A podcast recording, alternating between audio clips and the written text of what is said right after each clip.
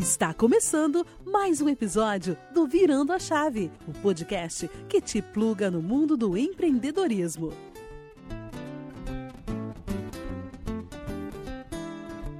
Olá, amigos do Virando a Chave. Esse é o episódio de número 1 um do nosso podcast. Hoje você vai conhecer a jornada de mais um empreendedor que não nasceu pronto, mas que encontrou seu propósito ao longo de sua vida e resolveu virar a chave. Ele é um especialista em loyalty, database marketing e hotelaria. Começou sua história na Pegasus Solution, empresa focada em soluções para o setor hoteleiro. Depois teve uma longa passagem pela Atlantica Hotels International, onde foi diretor de marketing. Fez uma migração para o mundo da consultoria com uma passagem significativa pela AGR e Marcan. Há três anos ele fundou o ISO da Allpoints, uma startup que se propõe a ser uma moeda global de viagens. No episódio de hoje, o entrevistado é Marcelo Bicudo. Olá, Marcelo. Obrigado pela oportunidade. Número um, poxa, já comecei bem, né? Boa, Marcelo. e os nossos convidados que farão parte dessa conversa são Leonardo Setembre. Olá, galera. Vai ser um prazer aqui trocar essa ideia com o Marcelo. E a Mariana Oliveira. Olá pessoal, é, obrigada Marcel pelo convite. Marcelo, conta pra gente assim, como que foi um pouquinho a tua história e quando foi exatamente que te deu um estalo, cara, que você falou, vou virar minha chave, vou empreender e vou entrar nesse negócio. Eu podia criar uma história super linda, elaborada, mas a vida não é assim, né? Todo executivo tem um momento de reflexão, de ponderar se aquilo que ele faz faz sentido, né? se você se identifica com a empresa que você trabalha, criar um, uma conexão com o seu momento de vida, com o que você realmente gosta de fazer, é um desafio constante. Né? Quando a gente olha, eu, executivo, olhava o, o mundo empreendedor, eu achava, cara, muito arriscado, né? muito difícil, não sei, acho que, acho que nunca. Né? Então passava isso muito na minha cabeça. Falei, não, admiro muito quem faz, mas putz, não, não, é para mim. É mim. Né? Nunca fui um cara muito de tomar risco, pensava em projetos elaborados, mas eu nunca dava um passo maior que a perna, né? Sempre fiz passos bem ponderados. Eu estava na Atlântica, né? Que acho que foi minha, minha última posição executiva. Eu tive a oportunidade dentro da empresa fazer muito o que a gente chama de empreendedorismo. O intraempreendedorismo. Exato. E lá foi muito bacana, porque era uma empresa que eu entrei quando tinha seis hotéis, tinha perspectiva já com contratos assinados de quase 100 né? Então a gente já sabia que a empresa ia crescer muito. O fundador foi o Gregory Ryan, que era o ex-presidente do McDonald's, que foi o cara que realmente fez o McDonald's acontecer no Brasil. Ele também se formou em Cornell, ou seja, estudou, estudamos no mesmo lugar, nos Estados Unidos. Fez hotelaria, mas foi para o mundo de restaurante, né? E a história dele todo mundo conhece, é uma super história de sucesso. E ele dava muita autonomia, né? Ou seja, a, a, trabalhar na Atlântica foi um grande laboratório assim da minha vida executiva. Eu peguei todo o crescimento do momento digital, era entrei em 2001, é, fui que até 2008. Então foi bem o momento que a internet começou a bombar né, na vida de hotéis, especialmente em reservas, distribuição, que era um desafio enorme. Eu tive a oportunidade de mergulhar no mundo de loyalty. Então, foi meu primeiro contato com loyalty, realmente amor à primeira vista, porque eu enxerguei algo que trazia o ganha, ganha, ganha, ganha. Né? Todo mundo sai ganhando quando você lida com loyalty, porque traz otimização, traz melhoria de processo e, naturalmente, você, quem for mais heavy user, ou seja, quem for muito é, fiel àquela marca ou serviço, vai ter mais benefícios. Eu montei uma empresa dentro da Atlântica, fiquei um ano mais ou menos é, montando isso. O que hoje chamam de um lab, um collab, alguma coisa assim, é, Marcelo? De fato, eu estava montando uma segunda empresa dentro do grupo. Um spin-off. Uma spin-off. E fui anunciado como presidente dessa empresa, eu tinha 27 Caramba. anos mais ou menos nem sabia muito bem o que eu estava fazendo, mas enfim, estava motivado pra caramba. O board nos Estados Unidos vetou o projeto, fiquei um ano trabalhando, mataram o projeto e eu quase pedi demissão naquele momento. Mas fui para Bahia, passei 15 dias, voltei e falei: bota o rabinho entre as pernas que você precisa de um trabalho, você precisa de um emprego. Né, e volta, e aí fiz uma série de parcerias na época com a Dots, com a, com a Múltiplos e com a com Smiles, dentro da rede atlântica, deu super certo, fiquei mais três anos. Mas eu fiquei com aquela experiência, aí quando você fala que como é que é a virada, né? Eu acho que ali foi uma super semente para mim, né, de conseguir empreender com capital de terceiro, dentro de uma empresa de terceiro, não era nada meu, mas gostei da brincadeira. E aí quando ah, em 2008 eu saí da empresa e comecei a prestar consultoria montar negócios e tal, foi um momento muito de vácuo, porque eu não sabia ainda o que eu era bom. Né? Então eu saí, eu pensei, puxa, o que, que eu vou fazer? Como é que eu vou fazer? Uh, naquele momento de saída foi um momento duro, né? porque era um momento que eu tinha perdido meu pai, terminado um relacionamento, então assim, um monte de coisa difícil né, na sua vida pessoal, que reflete na sua vida profissional. E naquele momento eu boicotei demais a minha, a minha relação profissional e no final fui mandado embora. Então, sabe aquela coisa que você fala, cara, desculpa a palavra, né? Tô na, né? Tô ali na merda. Mas foi um momento muita reflexão e eu fiquei dois anos prestando consultoria para projetos dos mais variados, mas era muito no modelo survival, né? Tipo, vou fazer qualquer coisa que aparecer, porque eu ainda não sei o que eu quero. Mas você Olhando prospectava essas consultorias, ou não? Você era chamado... Eu inventei um negócio na época, então assim, entra o lado criativo, né? Eu inventei uma consultoria de ROI em marketing. Todo mundo queria me ouvir, mas ninguém me contratava.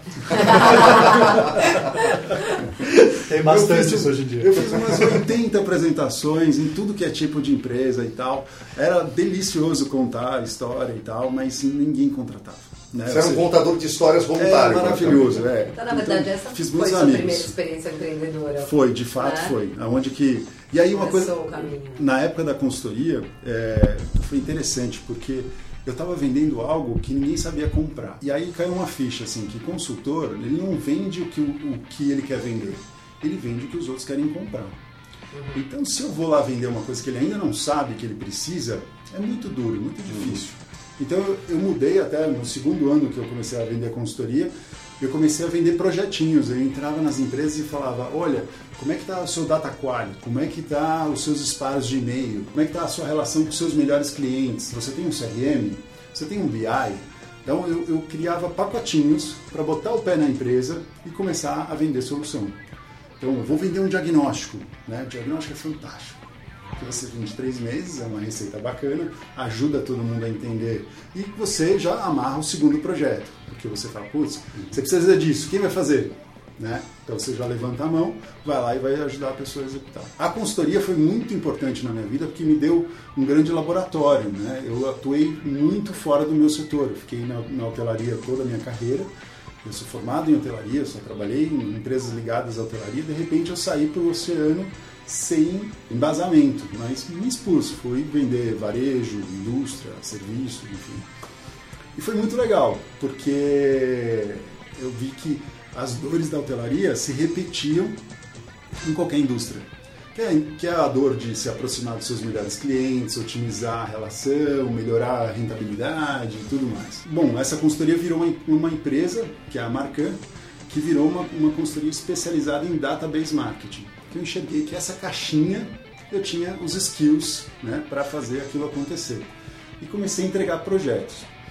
E aí surgiu a GR no meio do caminho, que era uma consultoria maior, já tinha 70 consultores, fazia vários projetos, projetos assim de implantação de IRP, de redesenho de processos logísticos, tinha uma área de M&A, que era uma área também para startups, que também foi uma super escola ali, a gente lidava com todo tipo de empreendedor, e fundo e tudo, né? Eu adorei, porque eu falei, pô, agora vou ter uma turma. Eu era, era one man show, que vendia o projeto, de repente eu montava um time on demand, né? Então, olha, vou fazer o programa de fidelidade de tal lugar. Putz, junta uma galera aqui, vamos fazer aquilo acontecer. Então isso na Marcan, de repente eu fui para uma consultoria estabelecida. E eu fiquei lá uns dois anos, aí eram projetos muito maiores, mas tem uma coisa muito ingrata da consultoria, que é para todas. Você tem um ano incrível, você ganhou muito dinheiro, deu super certo. No outro ano você tem que começar tudo de novo. E quanto vale essa empresa? Quanto você é capaz de entregar, ou seja, o tamanho do seu braço. Então, você não construía algo que poderia ficar ou ser maior do que você. Isso me incomodava. Eu não sabia muito bem como resolver isso um dia, mas me incomodava. Eu tava, terminei esses dois, esses dois anos na consultoria, surgiu uma, um projeto de fidelidade numa rede de hotéis. Eu de novo mergulhei no setor e percebi que tinham duas dores muito grandes. Todo negócio ele nasce de uma dor, né? Que você identificou, falou, pô, tem uma dor ali. Alguém, se alguém fizer alguma coisa para sanar aquela dor, você vai ter um business nas mãos. E se ninguém estiver tá, fazendo, pô, melhor ainda, né? Sou o primeiro a estar tá desenvolvendo uma solução para aquela dor. E aí surgiu essa rede de hotéis e pedi um projeto e eu neguei o projeto. E eu neguei porque era um projeto que eu falei, se eu for atender essa dor, que era montar um programa de fidelidade, ele ia morrer logo, logo de cara, ele ia gastar uma grana, ia colocar tecnologia, pessoas, marketing, tudo, e não ia resolver porque agora os concorrentes eram empresas gigantes, como é o caso da Booking, da Expedia, da Hotels.com. Que hoje, por exemplo, na Hotels.com, você junta 10 diárias, você ganha uma diária grátis. E eu tinha 20 hotéis, eu falei, cara, você tem 20 hotéis, você está competindo com uma empresa que tem 500 mil hotéis, e a oferta deles sempre vai ser melhor que a sua, né, do ponto de vista do consumidor. Como é que a gente vai fazer isso? Aí que vem o insight de fazer uma empresa que é a mistura da Booking com a Múltiplos.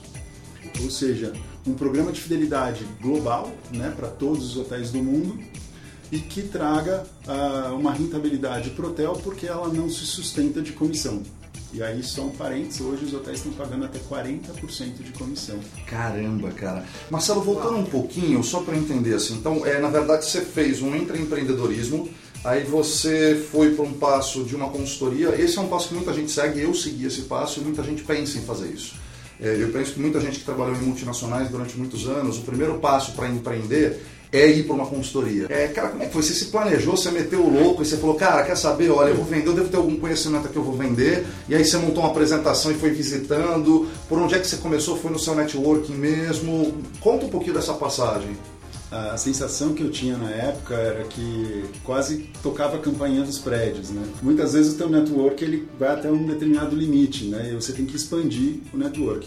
Então, quando eu comecei a, a, transformar isso em produtinhos, né, eu comecei a expandir a minha, a minha relação. Estava muito ligado ao mundo do turismo eu tive que sair. Então, eu comecei a participar de grupos. Né? Eu participei do grupo da Fiesp, na época o Paulo Scaff tinha acabado de assumir, eu, eu tinha alguns amigos, eles me chamaram para montar o grupo de jovens empreendedores. Então eu participava lá uh, assiduamente, a participar de grupos de outros amigos que já faziam parte de alguns outros grupos. Então, primeira coisa é expandir. Você tem que botar a cara para fora, porque no final as pessoas, antes de comprar o que você é capaz de fazer, ele compra você. Uhum. Fala, pô, Marcelo é legal, né? Se ele é um cara legal, fala umas coisas interessantes, o que ele faz já vira uma consequência, né? Até hoje a gente é assim, né? Eu acho que a gente faz muita relação porque a gente tem afinidade com uma determinada pessoa e aí depois você vai construindo um rapport que aquilo vai entregar alguma coisa. Então eu tinha uma qualidade de venda da minha pessoa e que eu falei, poxa, isso aqui eu entrego bem também. Então eu produtizei aquilo, chamei aquilo num, num determinado. Uh, Você sentou montando um PPT mesmo, um PowerPoint, cara, tá aqui, faço isso e é, tal. Exatamente. Você mesmo meteu a cara e foi começar a vender e assim foi indo. Essa transição demorou mais ou menos quanto tempo e quando que você começou a, a faturar ou a ganhar o mesmo que você ganhava antes? Quanto, como é que foi essa transição? Quanto tempo durou isso? Então, uma coisa muito louca, é, até no, no, ano que meu pai faleceu, foi o ano que eu fiz terapia pela primeira vez, né? Eu discutia isso em terapia, eu falava, cara, é, meu dinheiro vai acabar em oito meses, né? Aí ela falava isso pra mim, mas é daqui a oito meses, né? Por que, que você está sofrendo por antecedência? Porque eu estava com um mindset de executivo. Né? O mindset de executivo ele sofre por antecedência. Né? A gente está sempre projetando que aquilo vai acontecer, meu Deus, assim, já estou sofrendo, já estou morrendo. E aí, de repente, o mundo empreendedor me ensinou a forceps. Você tem que viver o hoje. O hoje é hoje mesmo. Não estou falando que o hoje é uma semana, é daqui a um mês, é o hoje. Né? E, obviamente, a gente tem que plantar coisas muito legais e importantes para o futuro, né? que vão te dar uma zona de calor. Você fala, vou mais ou menos por ali. Mas quando você vai empreender pela primeira vez ou vai dar uma consultoria, enfim, você está ainda concebendo, você não sabe muito bem o que, que aquilo vai derivar. Né? Se vai derivar para um negócio, se vai resolver uma grande dor, enfim, você quer resolver hoje. E de repente eu tinha que ir testando, bem visão de marqueteiro, né? Cara, começa testando, vamos ver o que, que a turma está afim de comprar.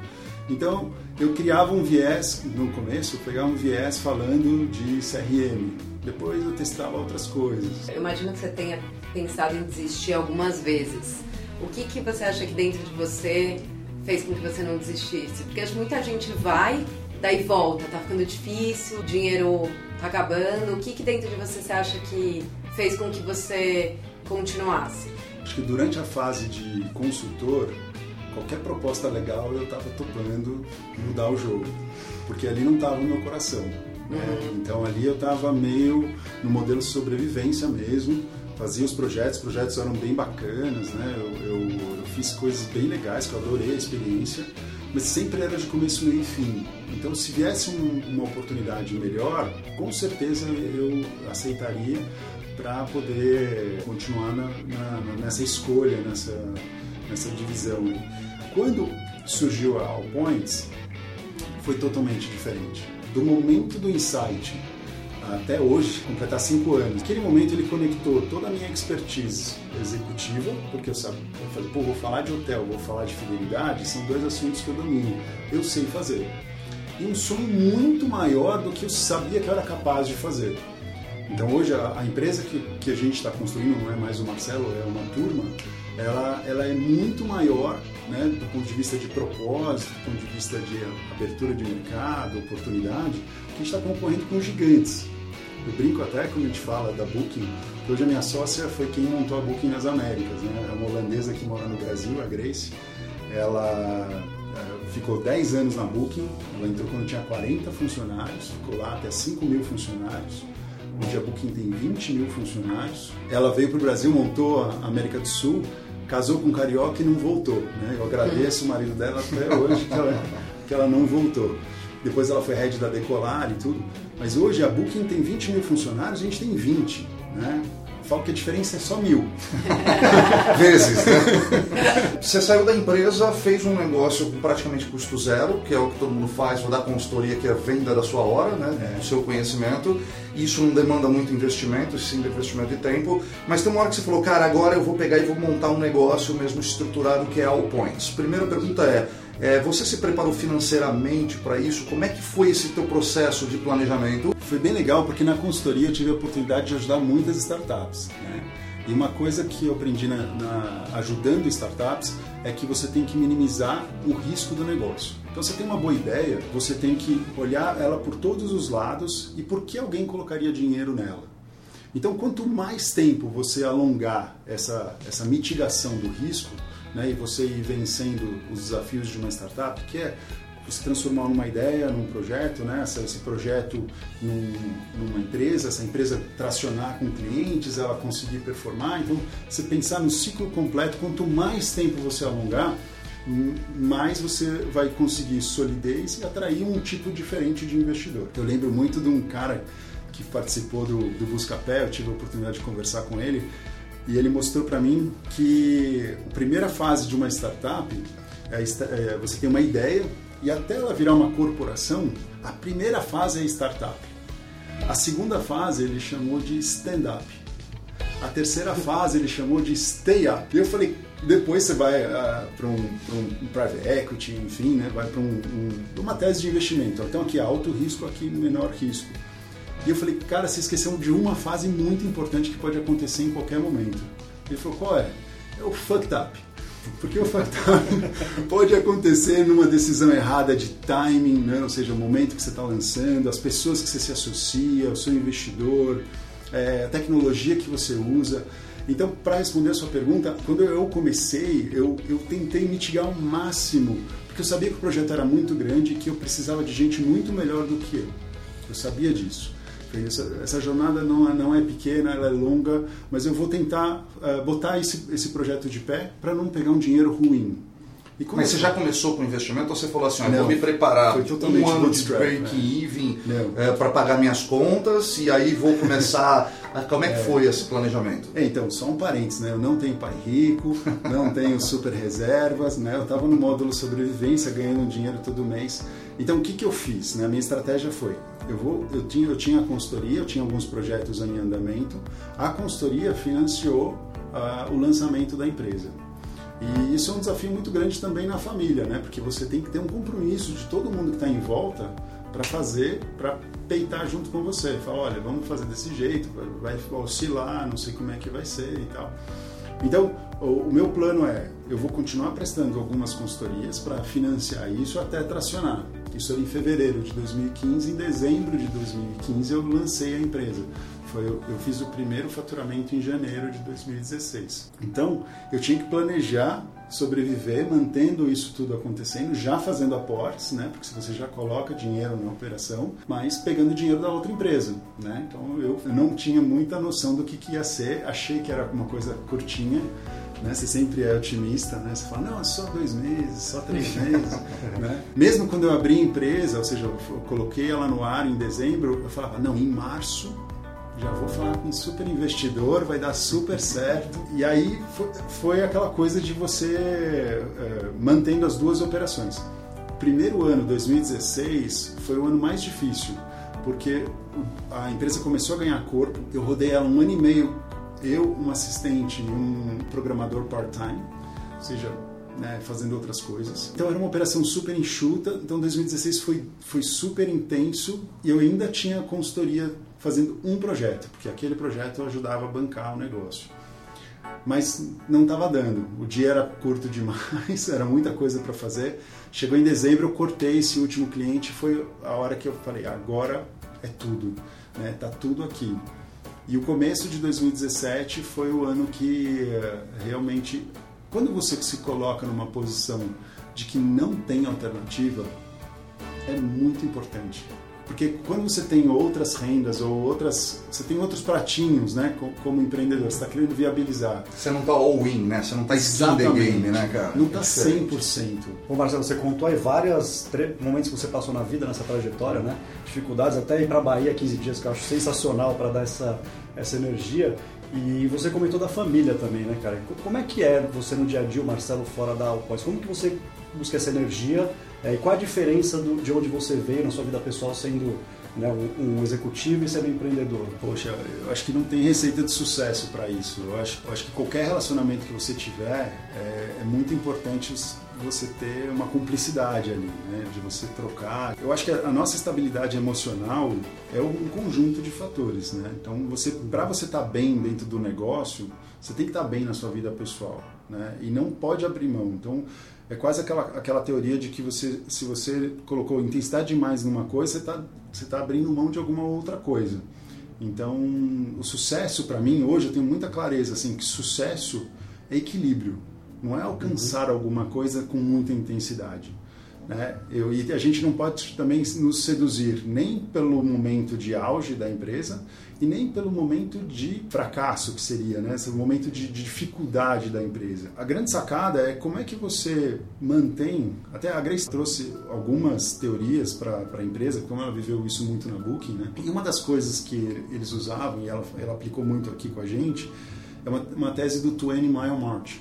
Ou seja, acho que foi um livro, um, enfim, tem uma série de input sobre isso, que basicamente fala de consistência. O que seria consistência? A gente conseguir é, equilíbrio para todo dia fazer aquele tanto. Não precisa fazer mais do que. Não precisa e nem deve mais do que aquilo e nem menos. Significa que eu, eu vou cobrir aquela. O 20 Mile a ideia é que você consegue performar uma caminhada de longa uh, duração caminhando 20 milhas por dia, todo dia.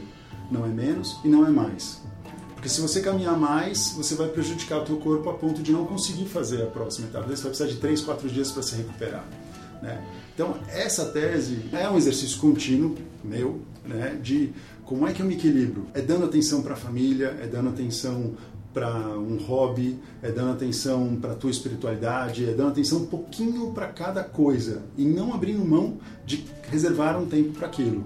Então, acho que é um pouquinho de disciplina, e um pouquinho de pessoas em volta que vão te ajudar também. Né? Eu acho que hoje eu posso dizer que muitas pessoas me ajudaram nessa jornada, apesar de apenas quatro anos aí de operação. Startup é dog years, né? Então a sensação é que a cada sete anos é um ano, né?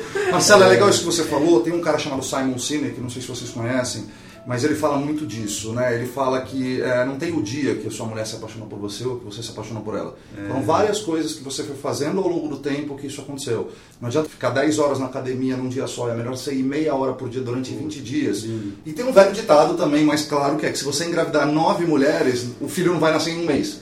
Né? Então acho que vai muito de encontro isso que você falou. Cara, como é que foi seu dia 1 um na All Points? Legal, passei, transitei. Foi, você lembra do dia que você efetivamente virou a chave e falou, cara, agora eu tô all-in, eu tô skin the game, agora é tudo ou nada. Quando que foi isso? O, o dia 1 um foi o dia do, do Insight, né? Que, que foi em fevereiro de 2015.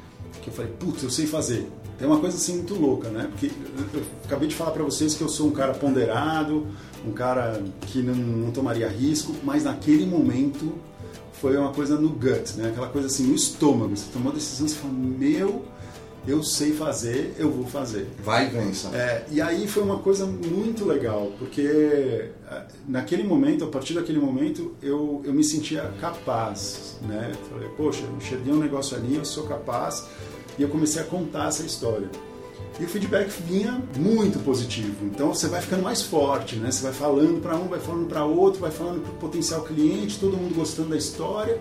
Você vai ficando forte. Né? De repente você começa a faturar. Com certeza. Não, aí a hora que começa a faturar, aí você acha isso já você já está na, na estratosfera. E aí é interessante isso, porque a, a questão da consistência, você não pode deixar essa centelha apagar nunca. Eu exercito ela todo dia.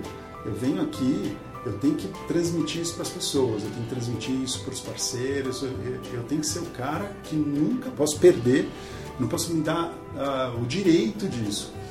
Faz tanto sentido construção de tudo isso e hoje mais ainda porque tem tanta gente bacana envolvida. Esse é meu job, né? Eu sinto assim, eu vim aqui para isso.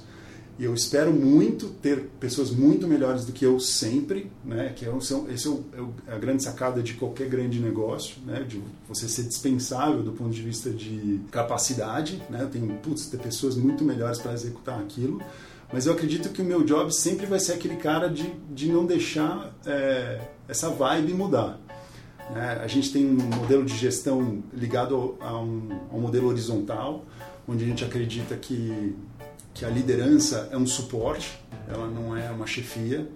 Né? A liderança suporte é aquela que está tá disponível para todo mundo para tudo acontecer do jeito que tem que acontecer. A, a agenda é o business em primeiro lugar. Como é que o business, no sentido de propósito, força, tudo está construindo valor no mercado? Porque aquilo lá é, é o famoso assim: você pode dar chute na bola, né? não vale na canela. Então a gente pode quebrar o pau no sentido de falar sobre o business. E aí não importa se é o Marcelo, se é a Grace ou quem for. A gente está falando de fatos, a gente está falando de, de melhoria, a gente está falando de como isso vai alcançar o que precisa alcançar.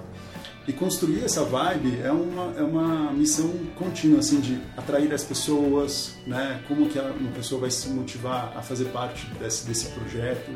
É uma construção a várias mãos, onde a gente não tem playbook. Então você fala assim, vamos você fazer benchmark. Com quem? Pô, não tem, cara. O que, que a gente espera? Putz, não sei. Né? Então, é bom que você trouxe a Grace que veio do Booking com algumas práticas interessantes, mas para adaptar numa cultura nova. Você mudaria alguma coisa? Tem alguma coisa que você daria uma dica para quem está começando agora? Falar, cara, aqui eu fui por esse caminho não deu certo. Não que tenha um atalho para isso, né? Acho que as pessoas criam muito glamour do que o empreendedorismo, a gente vê só o sucesso, né? A gente não vê o que está por baixo. Mas o que, que você poderia compartilhar assim? Falar, cara, eu acho que eu errei nesse caminho, eu demorei demais para virar, foi muito rápido. É, e se teve algum mito nessa transição, que existem diversos, que você quebrou e que você fala, cara, isso é mito mesmo, pode ir que você vai conseguir. De novo, eu acho que não tem, não tem manual, acho que quando você vai empreender, cada um tem a sua história, e é uma história muito única porque mistura a sua vida pessoal com a sua vida profissional e, e o entorno, o momento, o país que você está. Engraçado é, é, todo mundo fala assim, poxa, se você tivesse lançado essa empresa num outro país seria mais fácil. É verdade. Né? Hoje vendo empreendedores europeus, americanos e tal, no ambiente que eles têm, o ecossistema que eles têm, realmente ele é, tem mais facilidades. Mas tem um valor muito legal que a gente tem que reconhecer e que tem que explorar esse valor no, no, no bom sentido, que é o Brasil é um lugar de ineficiências. Por ter ineficiências, ele tem muita oportunidade de empreendedorismo. E por ser o país que é, ele tira da gente ideias. Por que, que o brasileiro é criativo? Porque a gente lida com muita ineficiência e muita dificuldade. Então hoje eu agradeço de fazer a empresa no Brasil, porque foi todas essas dificuldades que tornaram as nossas ideias diferentes de ideias do mundo inteiro. Eu digo que o Brasil te prepara e se você consegue fazer um negócio dar certo no Brasil, dá Ah. certo em qualquer lugar do mundo. Né? Esse foi o feedback que eu recebi, por, por exemplo, em Portugal, quando eu fui apresentar no Web Summit, que foi em 2017. Eu tive lá para apresentar a empresa no maior evento do mundo, 36 mil pessoas, aquela coisa insana. E eu recebi esse feedback de vários VCs, vários fundos falando: Poxa, se você está vivo há dois anos no Brasil, parabéns. Né? Por- Porque eles sabem um pouco da dificuldade que a gente tem aqui, mas aí você tem que saber pivotar rápido. Então, assim, hoje eu, escuto falar que o- você ah, se considerar uma startup eh, tem a ver com a velocidade de pivotagem. Então, assim, até quando que você é uma, uma startup? Até o momento que você se torna lento para pivotar qualquer coisa no seu negócio. Né? Você deixa de ser uma startup. Eu percebo que você tem que trabalhar essa sensibilidade e também montar uma estratégia de qual é a, o que está disponível hoje, não só no Brasil, mas no mundo, para você acelerar. E eu acho que se eu pudesse mudar alguma coisa, pensando só no negócio, não na minha vida pessoal, eu teria já mudado a sede da empresa para a Europa mais rapidamente. Começaria no Brasil como eu comecei, ter as ideias e ter os insights, mas logo depois mudar para a Europa, porque depois continuar no Brasil, esse é o problema do Brasil. Se você continua no Brasil, você fica uma empresa só para o mercado doméstico. É muito difícil você uh, se manter. E aí eu gosto de usar um paralelo, por exemplo, uma empresa como o Gympass, que eu admiro muito e observo, né, que hoje a gente está indo para um caminho parecido com o deles. Eles conseguiram fazer, uh, eles conseguiram pivotar no Brasil o modelo e ir para o modelo B2B2C através das empresas rapidamente e logo montaram a empresa na Holanda, expandiram para a Europa e hoje tem, se eu não me engano, eles estão ou com a sede na, na Holanda ou nos Estados Unidos. É aquela coisa assim, de você tem que tirar o que você tem de melhor no Brasil, mas logo perceber o que tem de melhor no mundo e fazer essa mudança rápida, porque senão você acaba meio ficando estagnado aqui no Brasil.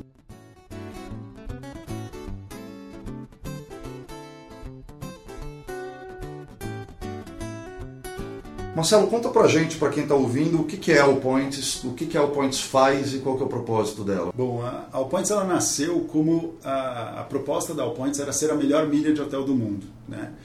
Se a gente fosse associar, seria a mistura da, da, do modelo de negócio da Booking com o modelo de negócio de uma empresa como a Multi. Como isso? Né? Ela nasceu sendo uma plataforma de reservas de hotéis global. A gente já nasceu grande, nasceu conectando mais de 550 mil hotéis na plataforma. E um ponto que você ganha em todos esses hotéis, que eu ganho reservando com meu cartão de crédito normal, e eu competindo em preço com, com a Booking, com a Expedia, com a Hotels.com e trazendo uma recompensa muito forte.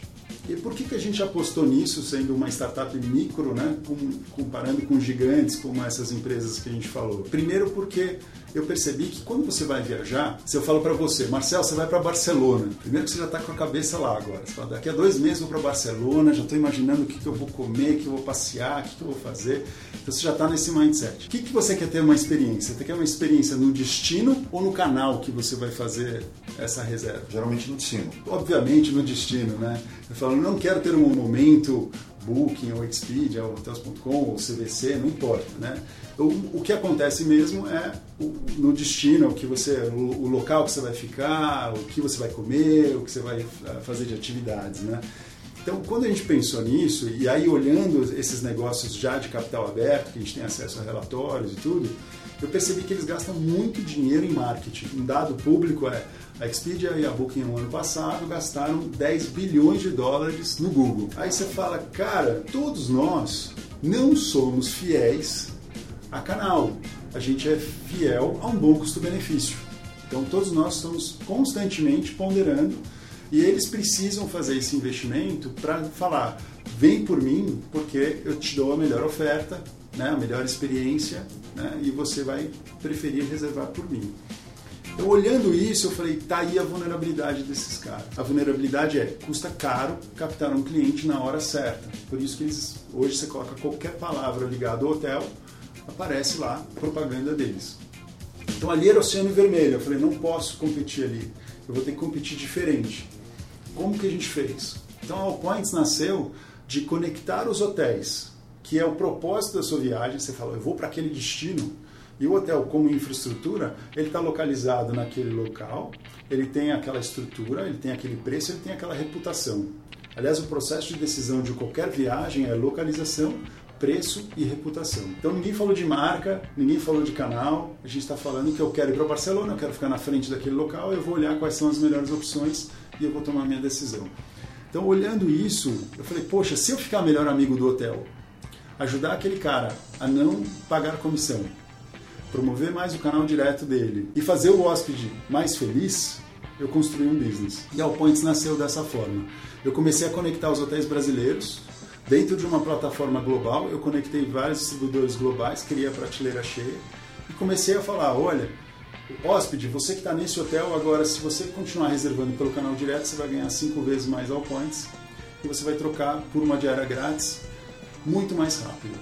Hoje a gente é duas vezes mais rápido que a Hotels.com. Você precisa de cinco diárias ou menos para trocar por uma diária grátis, reservando pelo nosso site. Que legal, isso dá quase 20% de, de, Exatamente. de alavancagem. A percepção é de 20% de cashback, vamos pensar assim. Que legal. É. E hoje você comentou comigo que vocês estão num outro modelo B2B, que aí um potencial bem Isso. interessante. Conta como é que está sendo essa virada e o momento que vocês estão passando. Então, três anos de operação foi nesse modelo que eu descrevi agora. E agora, nos últimos três meses, a gente lançou o clube, que é uma assinatura. Você pode pagar por mês no valor, você pode pagar a partir de R$14,90 ganhar 500 pontos, até uh, aí você tem o, o plano 500, 1000, 3000 e 10 mil. Muito parecido com o Clube Smiles, o Clube Múltiplos, enfim, o Clube tudo azul, são programas das companhias aéreas. Só que a gente criou algumas vantagens. Então nós somos o primeiro ponto. Você pode transferir para qualquer companhia aérea a um para um então eu tenho poder de escolha. Se eu assino ao Points, eu posso transferir para os Smiles 10 mil ao Points, 10 mil Smiles. Primeiro ponto. Segundo ponto, não vence. Terceiro ponto, rende juros. Nós temos o primeiro programa hoje de pontos que rende 100% CDI todo mês. Então isso é muito legal. Criamos o conceito de poupança de viagens. Tá, tá melhor que muito CDB por aí, né? Que tá pagando 98 de CDI. Já tem na XP ao Points?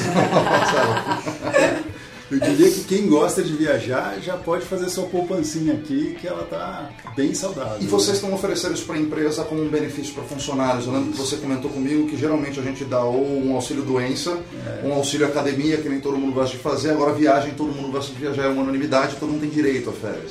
Como que é esse processo? Como é que foi a construção disso e como é que vocês estão nesse momento com isso? É isso que aconteceu nos últimos três meses, né? Eh, tem muita empresa chamando a gente de Gimpass de viagem, né? Que a gente está entrando com um benefício novo, que é o Vale Viagem, a Point se torna um Vale Viagem.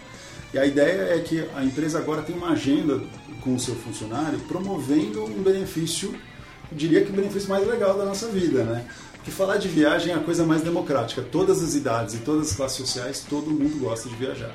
Né? Então, isso é muito legal.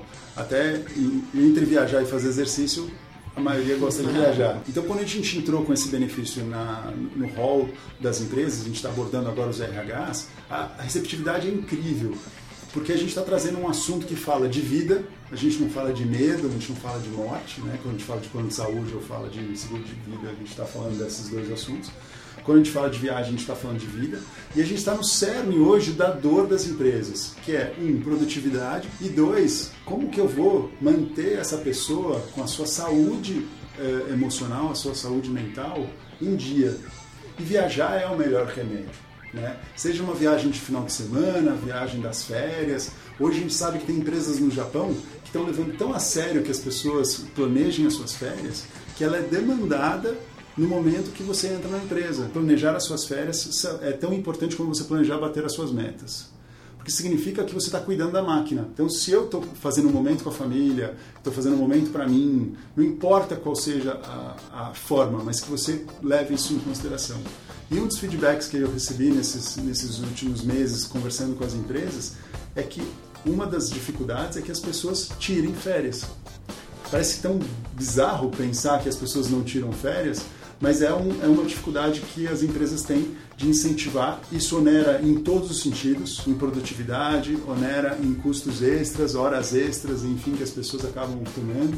Esse burnout que está acontecendo com todo mundo, né, com dificuldade de você lidar com depressão, outras, outras doenças. Hoje, graças a Deus, a gente está num tema que está muito gostoso de promover isso dentro das empresas e criou um horizonte fantástico para o Points nesse momento. E qual que é o formato que ele acontece? É mais um gamification dentro da, da empresa, então para a área comercial você cria é, alguns triggers ou ele é oferecido junto com uma área de RH como um benefício que você recebe X pontos? Qual é o modelo é mais comum? Hoje a gente criou quatro modelos, até mostrando flexibilidade para as empresas, dependendo da, da, cultura, do jeito que a empresa ah, enxerga esse assunto. Então, se é uma empresa, por exemplo, que já cria muitos benefícios e quer atrair e reter talentos, dando os melhores benefícios, pode ser algo patrocinado. Então, eu vou ah. dar o plano para o meu executivo, o plano de 5 mil pontos todos os meses para ele amar a empresa. Isso é um ponto. Não, eu não tenho dinheiro para isso, uh, não consigo. Então a gente criou um modelo que é o modelo Plano Boas-Vindas, que é um plano de 500 pontos, que a gente dá esse plano uh, com uma condição especial para a empresa, a empresa pode patrocinar, mas a gente bonifica conforme a adesão do funcionário. Então, o que, que acontece na prática? Vamos pegar uma empresa de mil funcionários, só para dar um exemplo fácil de entender.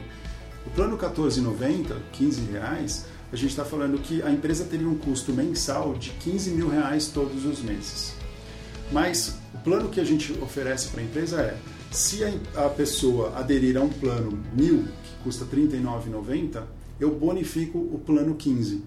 Então, dessa forma, a gente criou um modelo que a empresa passa a não pagar nada e aí ele só dá o espaço para a gente promover os planos. E aí você que assinou o plano mil por R$ 39,90 com débito em folha, eu consigo te oferecer 1.500 pontos porque eu estou te dando mais 500 pontos nesse momento. Então é uma, uma, forma bem bacana que a empresa fala legal, não vai me onerar, Perfeito. porque sempre a gente está falando de budgets né, e, e, e orçamentos, então é difícil. E é muito legal porque o usuário vai começar a entender melhor como que esse dinheiro reverte em benefício para ele. E aonde a gente nada de braçada, né? Porque aí pensa, aqui eu estou abrindo toda a minha estratégia para todo mundo saber, mas por que, que a gente acredita muito que ah, existe uma barreira de entrada muito grande? Porque o business que a gente fez foi conectar os hotéis do mundo inteiro. E é através dessa conexão que a gente trouxe valor para o negócio. Hoje, se você pegar um real e colocar e transformar em all points, ele compra dois ou três ou quatro reais. Ou seja, eu consigo turbinar o dinheiro quando você troca por hotel. Como é que eu faço isso? Hoje a hotelaria tem ociosidade. Então, pela ociosidade, a gente traz um negócio novo para eles, ou seja, que é algo perecível, e eu trago, uma, eu trago valor para o hotel, eu trago valor para o usuário, que agora um real vale mais, e eu trago valor para a empresa. Então, a gente olha esses três stakeholders do negócio e quando você constrói valor para todo mundo, você tem valor. Marcelo, não fica com medo de ideia, não, porque ideia as pessoas podem copiar. O mais difícil que é a execução, é, cara, ninguém consegue copiar e é, vocês é. fizeram isso muito bem. Hoje, como é que a empresa está? Hoje ela já tem um break-even, ela tem um lucro, ela está reinvestindo. Que fase que ela está do, do, momento de uma startup ainda? Vocês ainda tem que pedalar muito, muito. mas é, no momento ela tem uma situação equilibrada. Vocês, qual, qual momento que vocês estão? Vocês já estão no momento próximo do Series A? Vocês estão com mentoria? Explica um pouquinho. É, eu acho que a grande mudança dos últimos três meses, além da gente mudar o plano de negócio e trazer essa nova frente, é, foi a primeira rodada de investimento, como você falou. A gente teve a entrada de alguns executivos muito fortes, muito reconhecidos no mercado, né? principalmente a figura do Eduardo Gouveia, que foi o fundador da Livelo, da Múltiplos, né? presidente da Lelo e recentemente presidente da Cielo. Então ele trouxe um, respaldo muito importante que atraiu outros investidores. Então hoje a gente tem um, um leque de investidores que entraram na, na, na empresa. Mas uh, como o sonho, o sonho de fato a prática hoje é muito grande, não tem zona de conforto. Né? Então, quando você fala assim, tá tranquilo? Não, de jeito nenhum.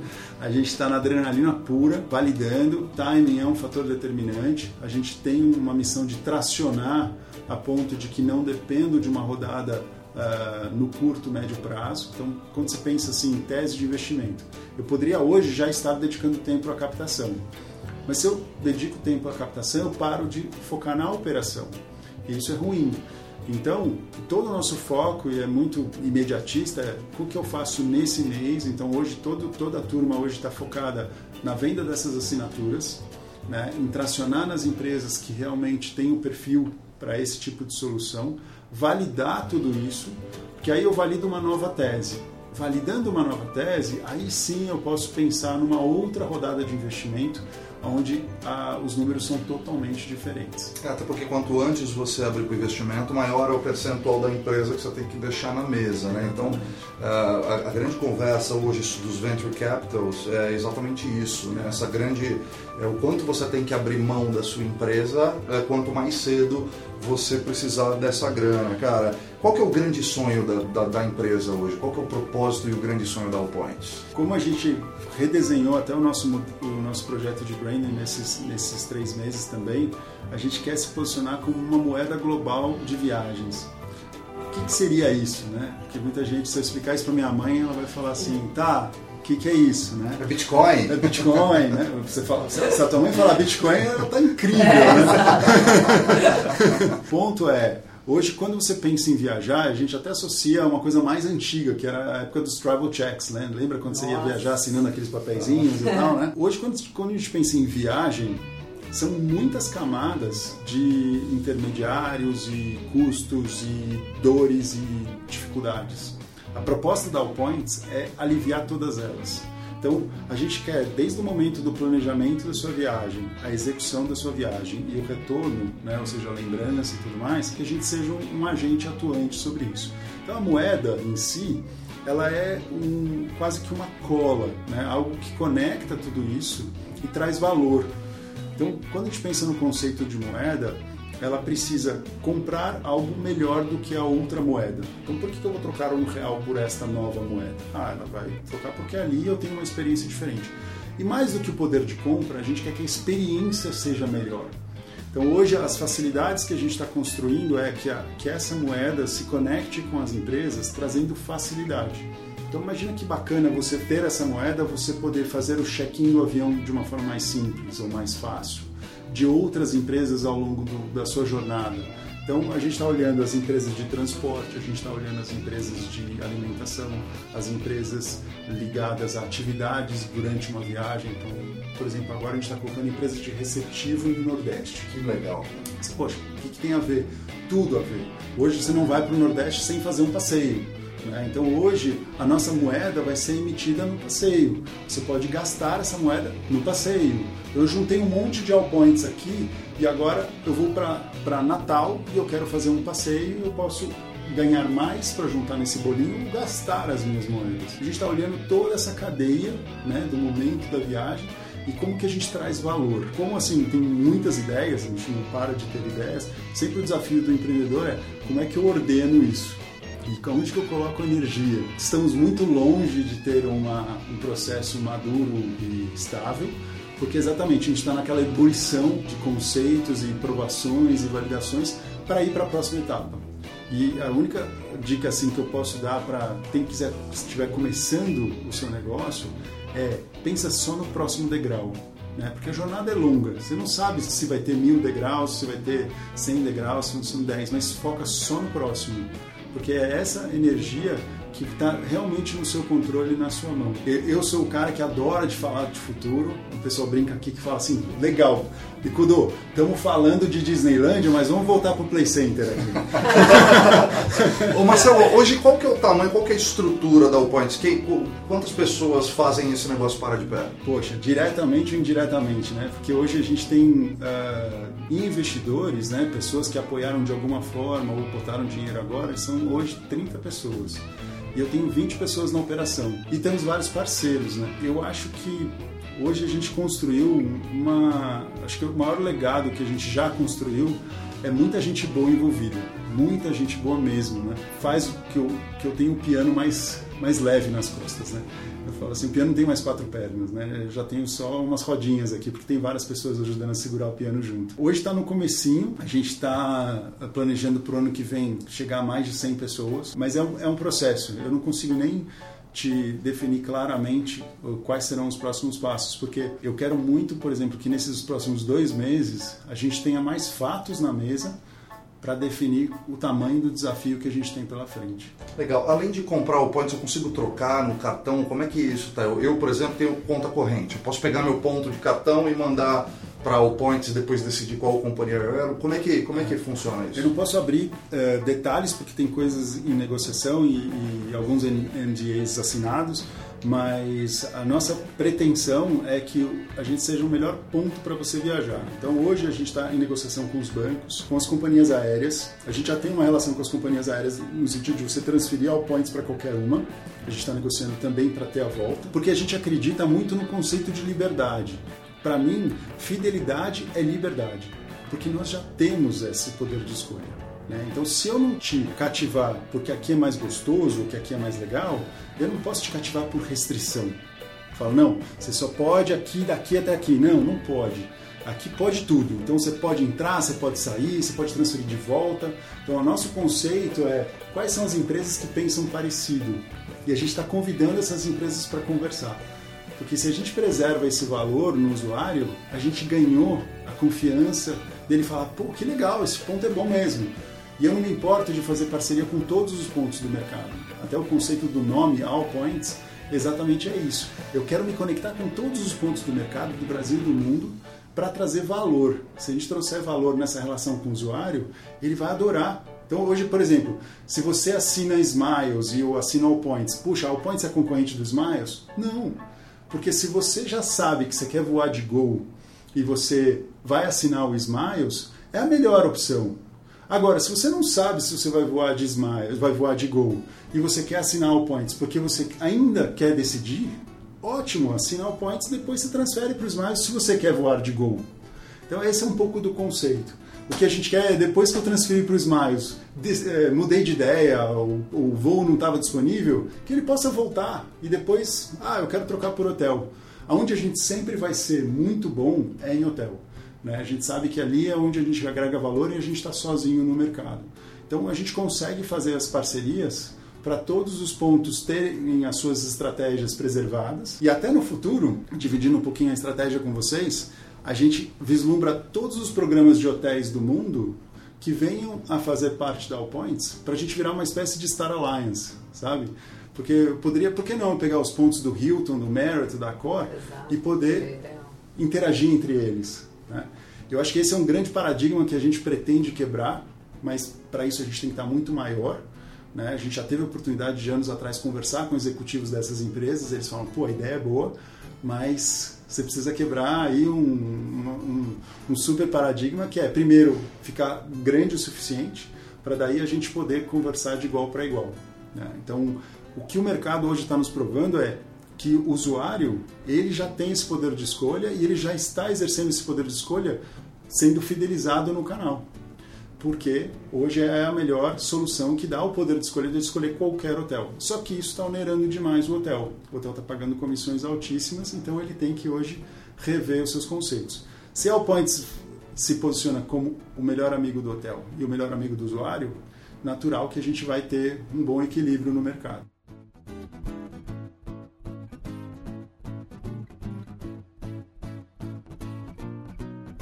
Marcelo, se eu tenho uma empresa e eu quero eh, entrar em contato com a Allpoint para dar isso para o meu funcionário, como é que eu faço? Eu entro no site, eu consigo lá, tem algum contato que você deixa para as pessoas poderem abordar e levar isso para a empresa delas? Como é que funciona? Bom, primeira coisa é, se você gosta de viajar, assina o Points. Já na pessoa física, né? Na física, na física. Porque o custo-benefício é incrível. Hoje, uh, pra você ter uma ideia, você com 3 mil pontos, que você paga 150 reais né, no plano 14,99 que você foi juntando, enfim, você já troca por um resort, né, um resort de mil reais. E, então a gente tem ofertas muito incríveis. Então, se você já tem um budget de viagem, você quer viajar, vale muitíssimo a pena, principalmente agora de você ter o poder de escolha de transferir para qualquer milha, enfim, fazer do jeito que você quiser. E agora a gente está dando juros, né? Então, como eu falei para você, a gente está aqui experimentando esse conceito de poupança de viagem, então é muito legal.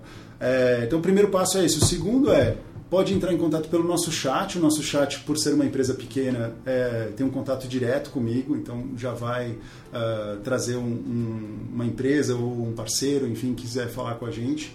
O site é allpoints.club. bem facinho, né? Que legal, que legal. E, e, e voucher de desconto para ouvinte do, do Virando a Chave também, assim, dá, dá para...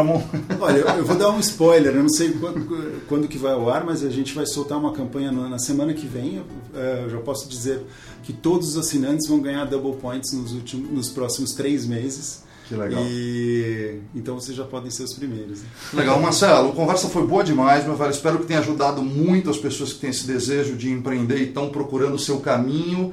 Espero que você tenha contribuído e que as pessoas tenham entendido um pouco mais aí o teu recado. Como é que as pessoas podem encontrar mais informações e conversar com você pelas redes sociais, onde que você é mais ativo e quais são as, as redes sociais para quem quiser se conectar com você?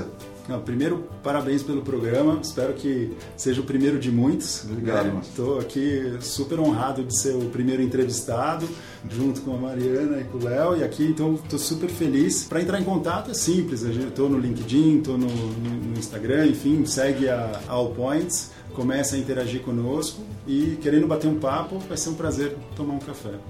Que legal. Espero que esse episódio tenha ali gerado algumas reflexões, insights e que você tenha gostado e que a partir de hoje tenha mais vontade e coragem para virar sua chave também.